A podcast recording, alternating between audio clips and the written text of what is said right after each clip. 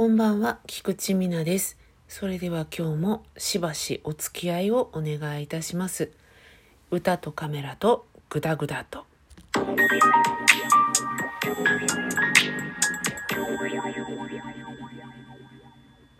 改めましてこんばんは、菊池美奈です。もしかしたら今日はちょっとこう雑音が入って聞こえるかもしれません。なぜならば雨が降る日に、えー録音をしているからです。意外とこの録音をしていて感じるのが普段は静かだなと思っていたこの時間も実は結構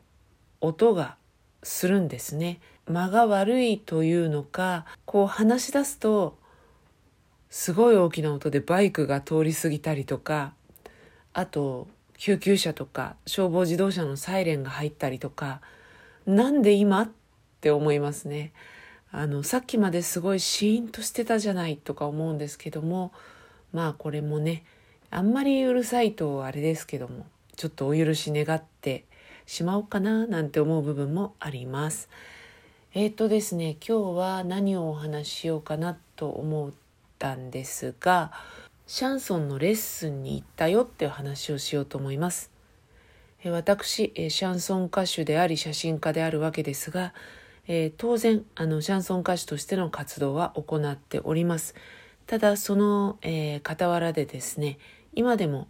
えー時折レッスンに通っています。私はあの小堀純子という、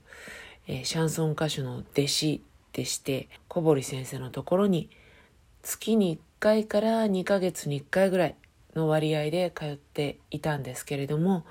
やっぱりねこのコロナ禍ということでそれも今年の春ぐらいからはストップしていました。えーまあねこの辺の考え方っていうのは人それぞれなので普通にね活動しているアーティストの方に何か思うところがあるとかそういうことでは全然なくてあくまで私はっていうことなんですけれどもやっぱりこ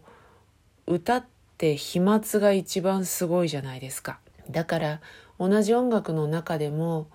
うん、楽器のプレイヤーの人とはまたちょっと違うかなっていうのが一つ私の考え方としてあるんですね。例えばあのビニールシートとかそういうクリアなこうアクリル板かああいったものをこう設置してそこで歌を歌うっていうことをやってらっしゃるライブハウスとかそういったアーティストの方もいらっしゃってそれはすごく音楽を届けるっていう意味としては素晴らしいなって思うんですけど私の場合はですね聞いていただくっていうことも大きいんですけどもともとがどちらかというと見せるっていう要素が大きい、えーそういったステージをやっている歌手なのでそうするとちょっとそのどうしてもアクリル板越しとかビニールシート越しに自分が歌うっていうのがこう想像ができなかったんですよね。なので、えーしばらくその活動の方はお休みをさせていただいていてあとはレッスンの方もまあシャンソンの世界っていうのは割と年齢層が高いので、えーやっぱり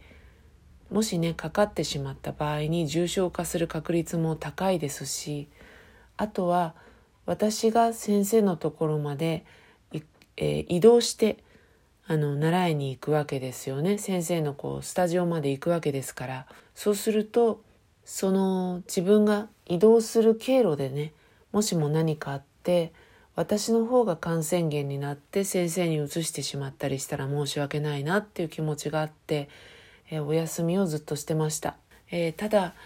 まあもともと想像はしていたんですけれどもラッキーなことっていうのはあんまり起こらなくてコロナはなかなか静まらなくて低温やけどのように爆発的に増えるっていうことはしていないけれど減る兆しもあんまりないっていうことで、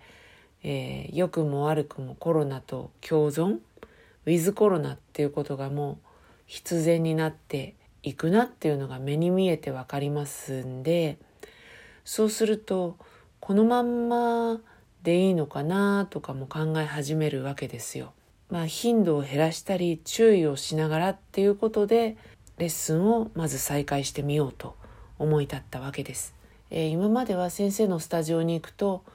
えー先生があの用意してくださったマイクで歌を歌っていたんですけれど自分のマイクを持っていくっていうことにしてあとは、えー、フェイスシールドをして歌うという形にしました。本当はねあのフェイスシールドに飛んだ飛沫は下にも落ちるわけですから、えー、フェイスシールドをしてマスクをしてっていうのがいいかなって思ったんですけどそうするとあまりにねもう歌えないので先生の方にマスクをしていただいてで私はフェイスシールドでマイマイクで歌うっていう形でやってきました。なんかね変な時代になっちゃったなっていうのはすごく思いますけど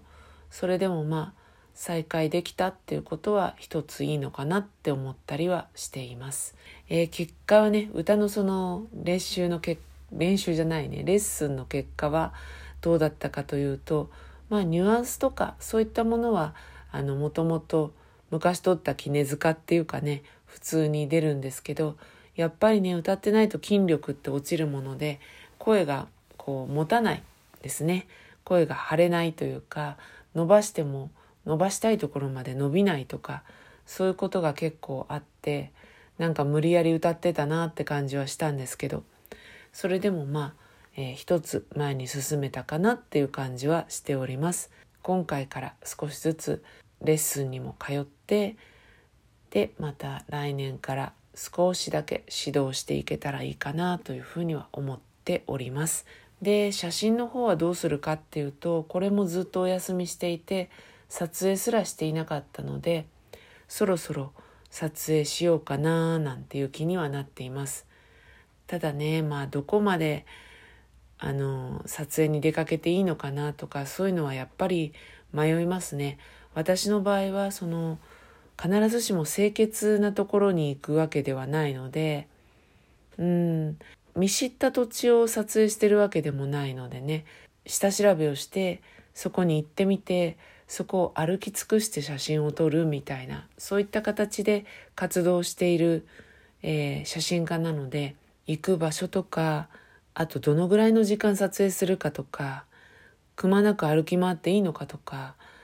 そういったことですよね。あと行った先でやっぱりお腹が空けばお店にも入りますしねそういったこととかもひっくるめて考えていかなきゃいけないなって思うとどうしようかななんていう気持ちはありますけどでもやっぱりそろそろどっかに撮影に行きたいなっていう気持ちもすごく高まっているのでまあ写真も再開するんじゃないかなと思います。えー、ペースはねどっちも、えー、考えていこうというふうには思っておりますけれどもあとはそうだなえっ、ー、と地元でちょっとライブやりたいなっていうのがあってまあ当然ねあの地元にそんな知り合いいないので私の場合はお客さんも入らないでしょうしどのぐらいねコロナももあるしお客さんももともとちょっと見込めないなっていうところ